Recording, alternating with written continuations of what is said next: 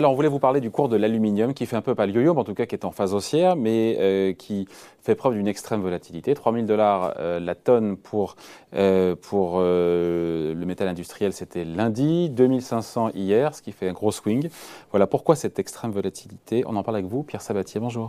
Bonjour David. Économiste et président du cabinet PrimeView. Euh, on sait évidemment que la plupart des matières, premières et des métaux industriels au sens large sont sous tension. Euh, L'aluminium l'est tout autant. Pourquoi d'ailleurs Ou encore plus? Alors les prix, c'est toujours en fait un rapport entre offre et demande. Là pour le coup, j'invente rien, c'est vieux comme le monde. Euh, donc je pense que pour comprendre, alors plus que la volatilité, parce qu'effectivement les, les, les, cours ont reflué depuis lundi. On aurait fait l'émission hier, on aurait dit waouh, 3000 dollars la tonne. Donc, mais pour ça grosso modo, la hein. tendance, non mais la tendance est, très très haussière en fait sur ce sur cette matière première euh, en particulier. Pourquoi celle-là Pour deux raisons. Pour deux raisons.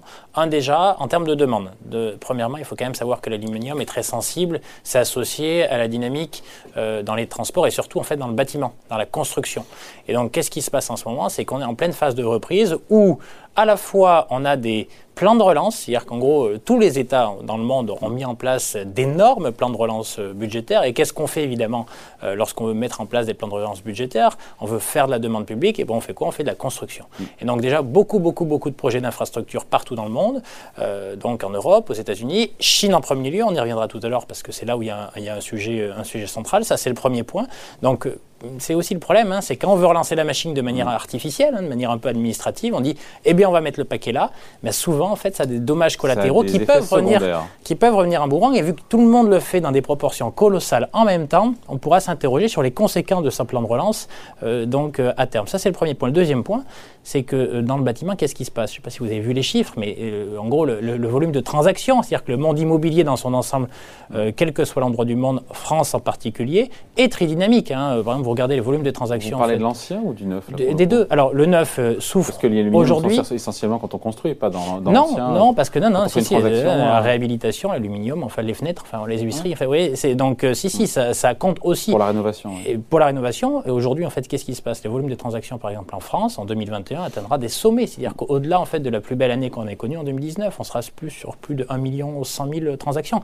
Donc, grosso, et ça se traduit par une augmentation des prix de l'immobilier partout dans le monde. Vous l'avez déjà commenté, on l'a commenté mm. ensemble, en France, aux États-Unis, en Chine, mm. partout.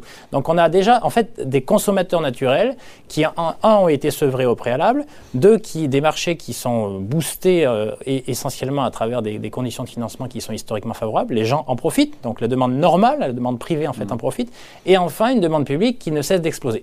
Donc vous avez vraiment, en gros, euh, toutes les conditions qui font que la demande est très forte aujourd'hui. Est-ce qu'elle le restera dans les mois ou les trimestres à venir? On pourra s'interroger. Ça, c'est le premier point. Il y a la demande. Face à une demande, il y a une offre. Évidemment, et c'est là où ça coince. Alors c'est là où ça coince parce que, euh, vous savez, pour euh, extraire l'aluminium, vous utilisez de la bauxite, vous raffinez, enfin vous utilisez un minerai, et en gros, euh, c'est grâce à la bauxite que vous, mm. vous transformez en fait ce, minerai-là, enfin vous extrayez en fait l'aluminium. la problématique, elle est double, c'est que ce goulet, ces goulets d'étranglement font que les prix de l'électricité aujourd'hui ont beaucoup augmenté, notamment en Chine, qui est un gros évidemment euh, en fait c'est un pays dans lequel en fait on consomme énormément d'aluminium.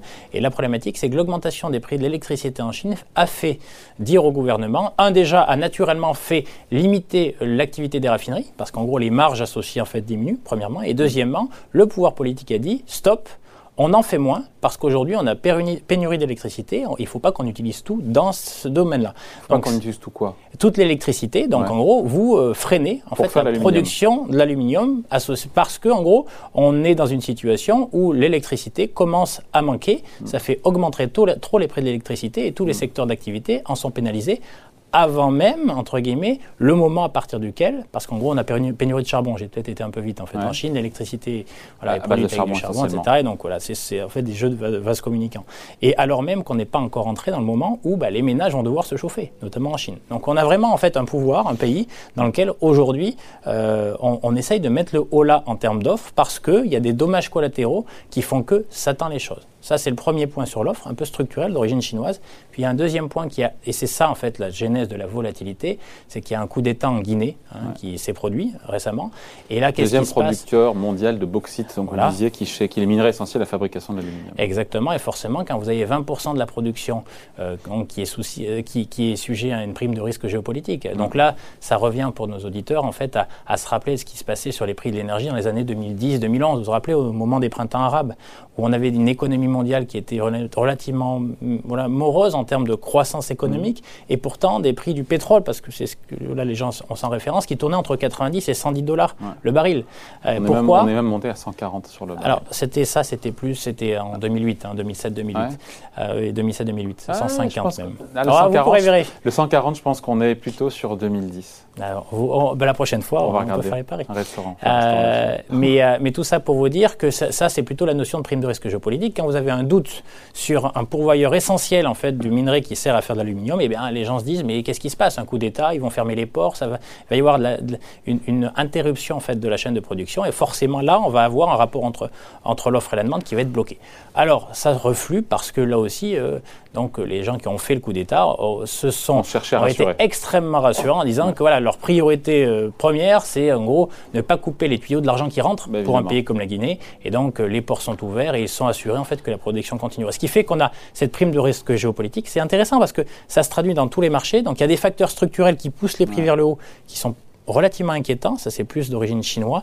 Et malheureusement, alors là, c'est dans la vie, on sait bien qu'une décision politique ou une problématique géopolitique, elle arrive du jour au lendemain, entre guillemets, ça peut aller à droite ou à gauche. Mm. Voilà, donc là, il n'y a, aucune raison structurelle. Il n'y a aucune raison structurelle pour que les prix, euh, les cours de l'aluminium refluent. non, non, non pour le moment. Euh, pour le moment, alors si, il y aura probablement en fait, parce qu'il y a un effet, euh, comment dire, nos sociétés, notre économie, c'est une équation dont les paramètres bougent mm. euh, en permanence. Et qu'est-ce qui se passe? Il se passe que plus les prix montent, plus malheureusement, on a commencé par cela. Hein. le prix, c'est d'abord le rapport entre l'offre et la demande, mais le plus important, c'est la demande. Aujourd'hui, la demande privée est très importante, la demande publique l'est aussi, mais plus entre guillemets les deux paramètres, les, deux facteurs de demande en fait vont, vont rester puissants, plus les prix vont monter, et plus les prix vont monter, qu'est-ce qui va se passer? Ça va finir par impacter négativement la demande finale. C'est-à-dire qu'en gros, à la fois celui qui rénove, pour donner l'exemple de tout à l'heure, ne ben, pourra plus entre guillemets, euh, euh, fournir la prestation à un prix suffisamment raisonnable, parce que la matière première aura trop mm. augmenté, à son client final, qui va in fine décliner et va dire ben non, je ne ferai pas le projet, je le ferai plus tard. Donc la demande va se réduire, et donc il y aura une espèce de régulation. C'est naturel. Alors la problématique, c'est qu'il ne faut pas que ça aille trop loin. Et alors, si jamais vous avez en plus des primes du risque géopolitique qui se mettent dans tout ça, qui exacerbent en fait le prix, bah, très vite ça peut devenir récessionniste. Donc, il faut faire très très attention. Donc, euh, et un, petit quand même un petit aparté sur le sujet parce que c'est important. Méfions-nous toujours. Hein. On, sort vraiment de la crise sanitaire, donc on en sort à peine.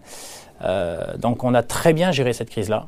Mais le plus dur est devant nous, parce que maintenant, on va se rendre compte que les décisions qu'on a prises dans l'urgence, qui paraissaient évidemment les bonnes, mm. notamment avec des plans de relance budgétaires et des investissements dans la construction, infrastructure, etc., de manière très conséquente pour sauver, en gros, et éviter que le bébé parte mm. avec l'eau du bain.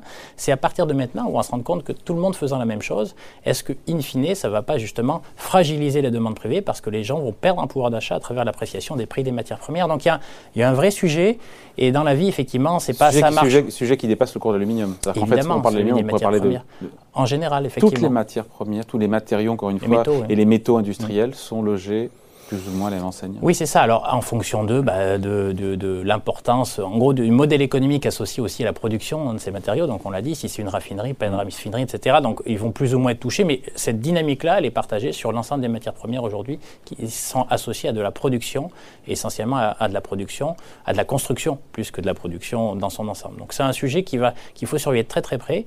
Euh, à ces niveaux de prix, ça passe encore, mais euh, si jamais la tendance haussière perdure, de manière évidente, on va avoir des, boucles de rétroaction qui vont faire que la croissance sera décevante. Et peut-être on devrait s'interroger sur ce que nous montre la Chine aujourd'hui, hein, parce que vous savez qu'au-delà de cette question, eh bien en ce moment, depuis quelques semaines, quelques mois, la Chine commence à décevoir sur le front de la macroéconomie.